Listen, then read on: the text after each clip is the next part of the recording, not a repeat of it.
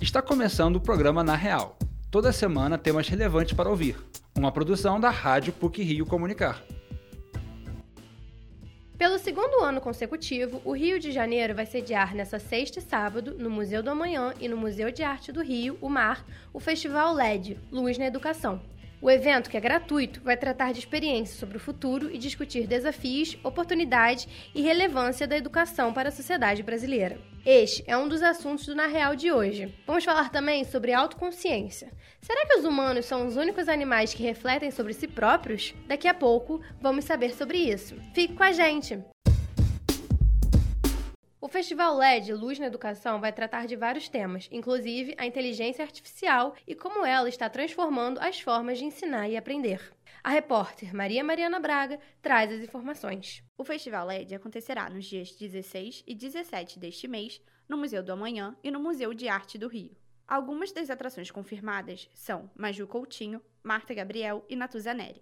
A programação conta com workshops, shows, palestras e mesas de debate divididos em quatro espaços. No Museu do Amanhã estarão um espaço Comunidade LED, o palco LED Inspira e o LED Curte, palco Alerta Experimente Multishow. Já o Mar será sede do palco LED Nova e do espaço LED Cria. As atividades começam às 10 horas da manhã nos dois dias e vão até às 8 da noite. Porém, antes de ingressar no espaço, é necessário passar pelo credenciamento, que pode ser feito entre as 9 da manhã e as 6 da tarde. Realizado pela Globo e Fundação Roberto Marinho, em parceria com a plataforma Educa 360, Conferência Internacional de Educação da Editora Globo, o festival é parte do movimento LED Luz na Educação, que conta com mais dois pilares e foi criado pela Globo e pela Fundação Roberto Marinho. Além do festival, ele também conta com o Prêmio LED e a Comunidade LED. O prêmio beneficia atitudes positivas para a educação em todo o Brasil. Este ano foram nove ganhadores, oito escolhidos por especialistas e um por voto popular, em cerimônia transmitida pela Globo e apresentada pela atriz Regina Casé. Como explica a coordenadora de desenvolvimento institucional da Fundação Roberto Marinho, Bia Lima. Prêmio LED mapeia e identifica práticas exitosas de educação no Brasil. O festival promove o encontro, é uma celebração e troca, e a comunidade LED é como se o movimento ele precisa ter perenidade ao longo do ano e aí por meio de uma plataforma digital as pessoas se encontram e trocam. Esse encontro presencial que vai acontecer nos dias 16 e 17 é o festival. A gente tem uma curadoria que é formada por representantes dessas três instituições, eu faço parte desse grupo e a nossa grande preocupação era ter especialistas, ouvir esses especialistas e dialogar com pais, professores, sociedade em geral, empreendedores da área de educação, integrantes do poder público. O palco LED Inspira será o primeiro a receber atração. Com mediação do apresentador Luciano Huck, acontecerá uma mesa de conversa sobre o assunto. Trajetórias ancestrais. Como o passado pode guiar futuros plurais? O tema também vai contar com o ativista indígena Ailton Krenak, o ator, diretor e escritor Lázaro Ramos e a escritora Ana Maria Gonçalves. O reitor da PUC-Rio, padre Anderson Pedroso, destaca a importância do festival. Eu costumo dizer que o mundo mudou, nós estamos numa não é uma época de mudanças, senão uma mudança de época, ou seja, uma grande mudança em todos os sentidos. A gente precisa realmente conversar, dialogar aprofundar temas. Né? No mundo que, que, muda tão rápido, nós precisamos é, transformar nossa maneira de, de, de agir. E para isso é preciso momentos, instituições, iniciativas que parem, unam as pessoas e promovam discussões e aprofundamento para a gente poder ver é, que direção tomar. Então eu acho que esse festival ele, ele vem ao encontro disso, de um, de um momento de mudança em que a gente não pode ficar perdido, ao contrário, a gente se junta para buscar uma saída. As inscrições e toda a programação do evento estão disponíveis na plataforma do Movimento LED. somos.globo.com barra movimento traço LED traço luz traço na traço educacau barra festival traço LED traço luz traço na traço educacau. A entrada do festival é gratuita e mais de 9 mil pessoas já se inscreveram. Maria Mariana Braga para o Na Real. O filósofo alemão Nietzsche definiu os seres humanos como animais astuciosos que inventaram conhecimento. E o que é o autoconhecimento? O repórter Danilo Akio ouviu dois especialistas nesse assunto. Será que nós, seres humanos, somos os únicos animais da Terra com autoconsciência reflexiva? Ou seja, somos a única espécie consciente de ser consciente? Para o professor de psicologia da PUC-Rio, Daniel Mograbi, existe dúvida entre os pesquisadores. Doutor em neurociência pela Universidade de Londres, King's College, Daniel palestrou sobre autoconsciência na PUC-Rio. Segundo ele, alguns mamíferos têm vida emocional, cognitiva e cultural complexas, como as baleias, que desenvolvem cantos diferentes a depender do grupo no qual vivem, mas os cientistas ainda são incapazes de responder se elas refletem sobre si próprias como os humanos. Na opinião do diretor do Departamento de Medicina da PUC-Rio, Jorge Biolchini, os cachorros têm uma consciência mais desenvolvida do que o senso comum acredita. O médico conta sobre uma experiência particular. não sei quem já teve pet. Eu tive uma cadelinha tinha momentos que ela dava sinais claros, explícitos, só não falava, de que ela estava compreendendo coisas até sobre os atos dela mesma.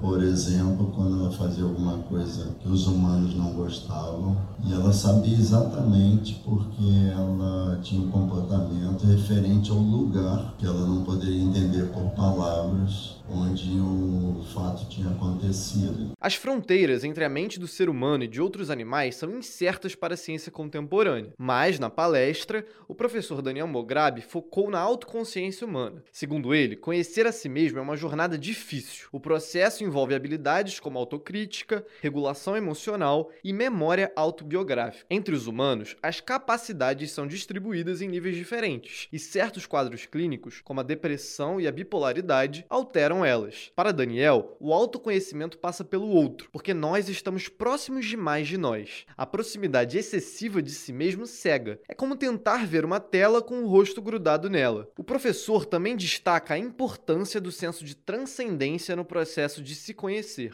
Mas a ideia de você se vincular a um todo maior é uma forma é é, de ganhar autoconsciência, né? É, é, sair de dentro de você e se ver em relação ao resto do, universo, né? E essa ideia, esse descentramento é muito poderoso. Então, a conexão com algo maior é um caminho, talvez, de autoconsciência e diminuição da autorreferência. Vista de longe, a Terra é um pálido ponto azul girando em silêncio dentro de um universo com incontáveis planetas, estrelas e galáxias. Para o professor Daniel, a imensidão cósmica é um convite para reduzir a arrogância humana. Segundo ele, a autoconsciência é o meio do caminho entre a preocupação excessiva consigo e a ausência de vida interior. Na verdade, existe uma relação aí é, entre o quanto você está no mundo e o quanto você está dentro de você. Essa linha de base é a autorreferência. A gente sabe que atividades te tiram da autorreferência.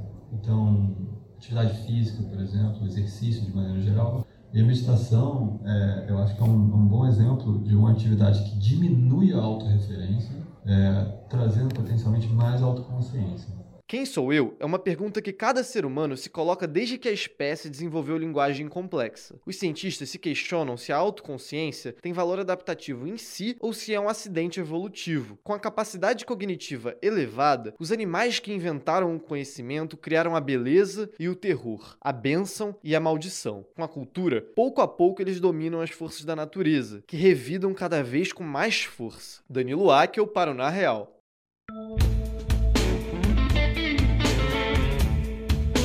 E, para finalizar o Na Real de hoje, algumas pílulas sobre o que foi ou será notícia nas mídias. Pílulas da semana.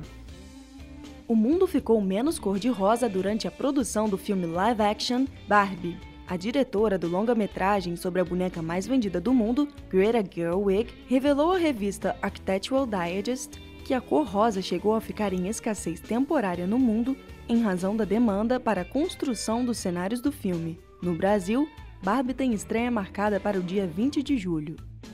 O escritor, produtor e ator norte-americano Stan Lee ganhou um documentário em sua homenagem. Dirigido por David Gelb, o filme Stan Lee estreou no festival Tribeca, em Nova York, e retrata os sucessos e as dificuldades do ícone da Marvel. Gravações de áudio, imagens inéditas e entrevistas novas e arquivadas estão incluídas na obra, que estará disponível no Disney Plus a partir desta sexta-feira.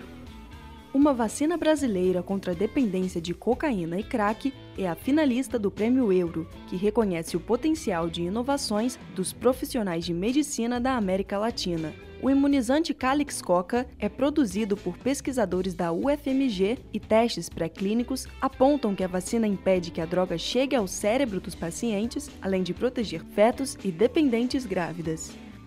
A Cinemateca Brasileira apresentou em São Paulo um projeto para revitalizar o acervo, modernizar a instituição e dar visibilidade ao local, que abriga memórias de mais de 120 anos do audiovisual brasileiro. O Viva Cinemateca é dividido em três frentes: ampliação da sede da instituição, preservação do acervo audiovisual e atualização tecnológica, além da restauração de mais de 3 mil filmes em nitratos de celulose.